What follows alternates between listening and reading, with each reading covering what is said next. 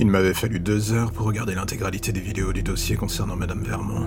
Je ne sais pas comment je pourrais décrire de manière à peu près cohérente ce que j'avais vu. J'avais bien lu dans les fichiers de mon père que la nuit du massacre de la maison close avait été un cauchemar et un véritable déferlement de barbarie dans les deux camps. Jamais pour autant je n'aurais pu penser que j'allais vivre cette dernière aussi frontalement. Ce qui était la chose me restant le plus marquée dans l'esprit, tenait dans la férocité dont les filles de Madame Vermont avaient fait preuve pour survivre. Elles avaient vraiment tout tenté, L'horreur de le découvrir tenait dans le fait que c'était au travers de ce snuff, au quasi-documentaire. La frontière était fine tant par instant les hommes de main de Von Friedman n'avaient pas eu la moindre hésitation à filmer chacun des meurtres et ce dans les moindres détails. L'homme à la caméra n'était jamais nommé, on n'entendait que sa voix. Il ne cessait de parler en allemand. Je ne comprenais absolument rien, et d'une certaine manière c'était mieux ainsi. Ça faisait 20 minutes que j'avais fini de regarder la chose, et depuis ce moment je fixais l'écran blanc, les yeux dans le vague. Je luttais pour reprendre une forme humaine. Ce que j'avais lu dans les dossiers de mon père n'était rien en comparaison de la barbarie dont ces hommes avaient fait preuve. Le pire d'entre eux semblait bien être Von Friedman.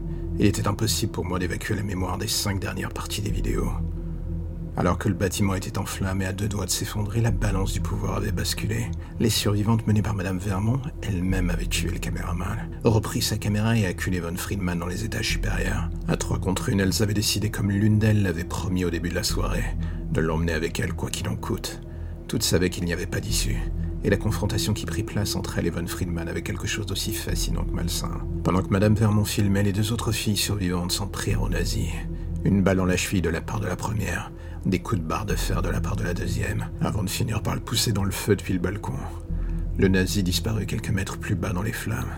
La vidéo s'arrêtait là. Un vrai carnage dans un camp comme dans l'autre. Et pourtant ce n'est que quelques minutes plus tard que, mu par ma curiosité, je me mis à explorer les autres fichiers, et je découvris que malgré tout le destin avait donné une seconde chance à Von Friedman. 1951, le dossier contenait un paquet de vidéos avec les noms suivants. Marcelin Lamont, Fontanelle, Augustin Baptiste, Von Friedman. Et c'est en l'explorant que je vis que cette pourriture de nazi avait survécu. Même la mort n'avait pas voulu de lui et pendant des années il n'avait pas pu quitter Montmartre. Baptiste et son ami Fontanelle, pour des raisons qui à ce moment m'échappaient, l'avaient caché dans la maison de l'ancien tueur, Marcelin Lamont. La présence des tunnels sous cette dernière, s'étendant sur une bonne partie du quartier, avait offert à Baptiste et Fontanelle l'occasion de mettre en place des soirées particulières pour un public averti pendant la Seconde Guerre.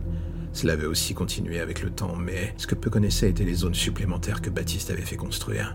Une zone entière dédiée à son invité de marque. La seule vraie question était de savoir pourquoi il avait pris le risque de sauver ce nazi, et surtout de le cacher en plein milieu de Paris. Enfin, du moins sous Paris. La logique aurait voulu qu'il le fasse sortir du pays, qu'il le tue lui-même, pourquoi pas. Mais j'avais négligé un fait. Baptiste et Fontanelle avaient des liens troubles avec les nazis et des tonnes de collabos politiciens de l'époque. Il ne faisait jamais rien sans une arrière-pensée. Son travail était sur le long terme. Le dossier de 1952 montrait des vidéos plus ou moins anecdotiques de Baptiste et Fontanelle. Ces derniers avaient pris, après la guerre, le temps de s'enfoncer dans le business de la reconstruction.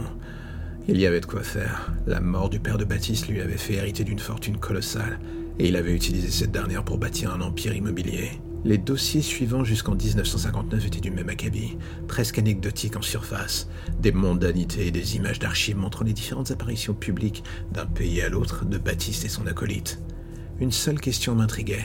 Certaines des images donnaient l'impression d'être officielles, certes, d'autres par contre avaient un caractère beaucoup plus brut, comme si au travers des années quelqu'un avait gardé un œil sur Baptiste et Fontanelle. Le dossier de 1959 était sans doute le plus bizarre. Le style était définitivement le même que pour les dernières vidéos. La caméra cachée, cela ne faisait désormais plus le moindre doute. Quelqu'un traquait le trio, du moins documentait leurs faits et gestes. Et c'est alors que l'on put enfin voir la première vidéo numérisée de la sortie, ou devrais-je dire, de la résurrection au grand jour de Von Friedman. Les cicatrices dues au feu lui avaient quasiment remodelé le visage. Seul son regard permettait encore de l'identifier et chacune des vidéos pendant les cinq années suivantes n'était que des bribes de la vie du trio. Une ombre les suivait jour après jour, gardant sans cesse un œil sur la moindre de leurs activités. Pour quelle raison? Même mon père ne semblait pas avoir découvert cela. J'étais remonté jusqu'en 1964. Il me restait un paquet d'années à faire et autant être honnête, je commençais à avoir un léger doute. Vu le paquet de saloperies que j'avais vu depuis quelques jours, je me disais que sans le moindre mal, mon cerveau allait finir par rendre l'âme. Et le fait de me trouver dans un univers aussi étrange et glauque n'aidait franchement pas le moins du monde. Autant être honnête, j'avais envie de fuir, d'être ailleurs, de me dire que tout ce merdier n'avait jamais existé. Et puis d'un coup, d'un claquement de doigts, mon bon sens reprenait le dessus.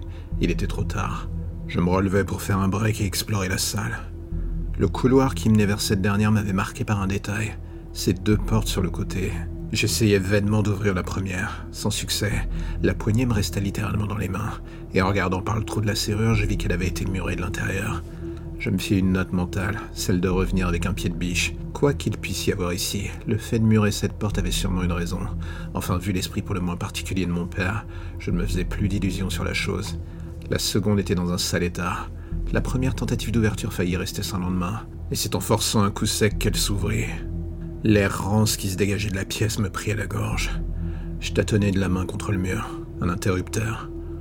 La lumière s'alluma enfin et éclaira toute la pièce. Et au fond de cette dernière, attaché contre le mur, il y avait le squelette de deux hommes. Décidément, plus je creusais, plus la vie de mon père se révélait, pour le moins particulière.